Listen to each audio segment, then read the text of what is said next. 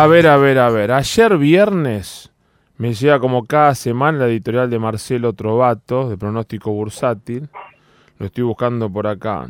Eh, bueno, pero si lo tengo en línea, acá está Marcelo Trovato. Primero me dijeron las chicas, felicitalo porque fue abuelo. ¿Fuiste abuelo o nono Trovato?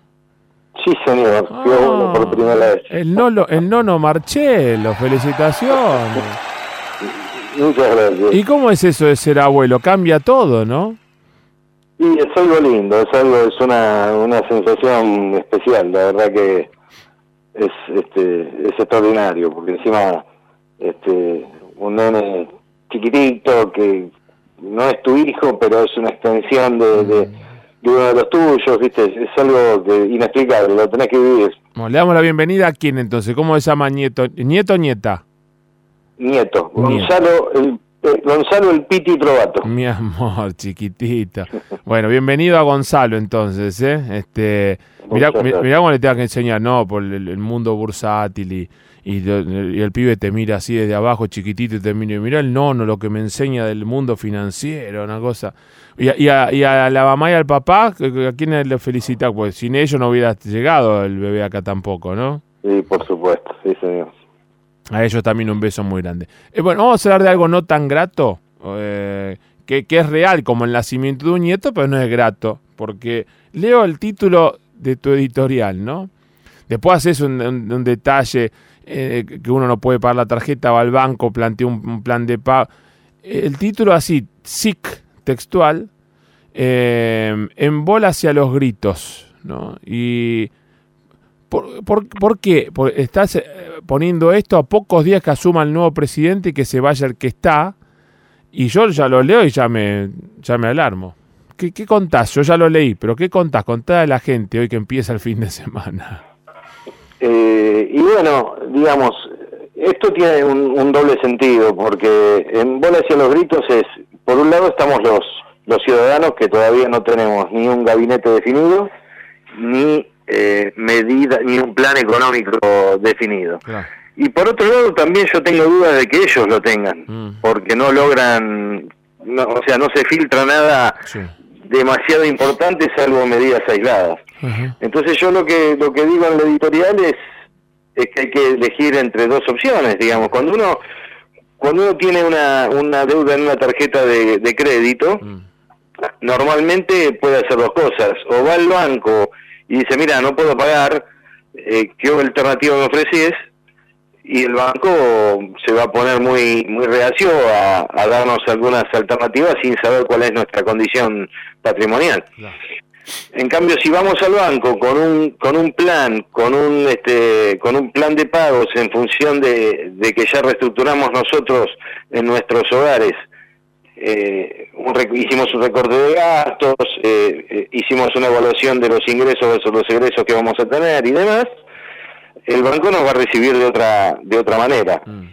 Lo que yo tengo dudas es qué opción va, a tomar este este gobierno, mm. porque si si va a tomar medidas aisladas, quiere decir que va por el plan A. Mm, claro.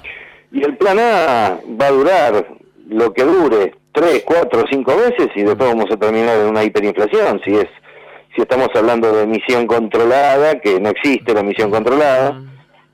Si estamos hablando de control de precios, eso termina en desabastecimiento, en sobrefacturación, subfacturación. Eh, y, si hablamos de eh, retenciones, eh, nuevas retenciones y aumento de, de retenciones al campo, ahí yo veo conflictividad mm. superior a la 125. Ah, sí. Y sí, porque yo hablo con, con la gente del campo y bueno, no, no por nada estos últimos tres meses se han anticipado a liquidar eh, eh, toda la, cosecha que tenían guardada en Silo Belsa para, mm. para aguantar, si es necesario, siete meses, o sea, siete meses del año que viene. Claro. Hasta julio no ven nada de eso. El, gobierno no va a poder. Ah, vos me metés más retenciones, no te liquido nada. Claro, digamos. Yo creo que no es la manera. Eh, ahora, ¿cómo, viste que el tema cambiario, cuando fue en las pasos, pegó el salto de cuarenta y pico a sesenta? Se, mantuvo eh, esta, esta eh, este, no sé, veranito, realidad, no ficción del dólar, está bien, el contado con liqui está a 72, el blue 69, pero esta cosa así tranquila, ¿es por, porque el cepo es efectivo?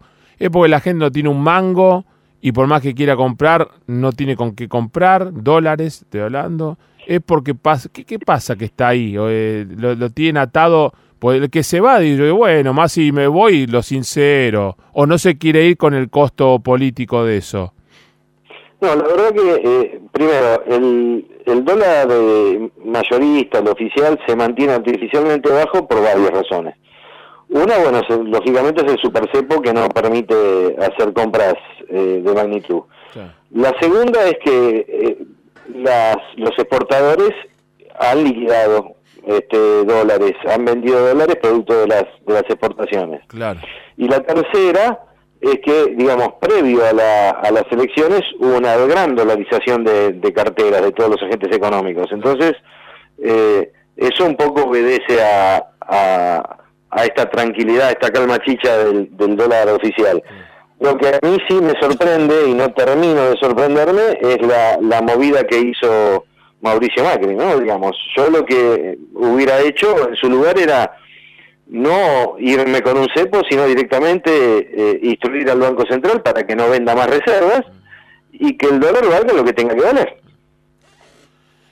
Porque acá ahora lo que tenemos es un dólar artificialmente bajo que lo que está generando es un es una sensación de estabilidad que que en cuanto se empieza a mover otra vez las tarifas, otra vez las, este, los combustibles, como ya tuvimos a, partir de ayer, eh, digamos, el dólar está atrasado. Hoy el dólar ajustado por inflación ya supera los 100 pesos. Ah, la pelota. Eh, digamos, no tenemos el famoso triple 3 producto de, del Super por si no, ya lo hubiéramos tenido. ¿Y crees que, que, con un parche eh, de post de 10 de diciembre van a a estirar dos o tres meses y hasta marzo el veranito va a durar? ¿O crees que después del 10 puede pasar, bueno, ahora ya no le podemos echar la culpa a Macri, eh, igual se la van echando, ya, se le están echando ahora, que es más inteligente que lo que hicieron el macrismo con el cristinismo, ¿no? que minimizaron lo que era y después no pudieron darlo vuelta. Eh, ¿Crees que puede pasar algo después del 10? Y la segunda, y con esto ya te dejo disfrutar de tu nieto en el fin de semana. Eh, el país es el que pintó Macri en la reunión de la UIA, de la Unión Industrial el otro día, diciendo que, bueno, no se está bien, pero dejamos las bases sólidas para... Ah, me sale Alfonsín, la base sólida. Eh, o es como dice Alberto, que dejaron un desastre, que estamos en un pantano. ¿Cuál de los dos países? Si querés, respondeme esta primero y después me contá qué puede pasar después del 10. Sí, bueno, tenemos eh, los cuatro últimos años del gobierno de Macri digamos que han sumado eh, dinamita a los ocho de Cristina Fernández, digamos, fueron tres, eh, tres mandatos catastróficos, uno peor que el otro, digamos. Lo que han, lo que han sentado las bases es para que tengamos la, la peor crisis de la historia argentina en, en cualquier momento, cuando se acabe este veranito y se sinceren todas las variables.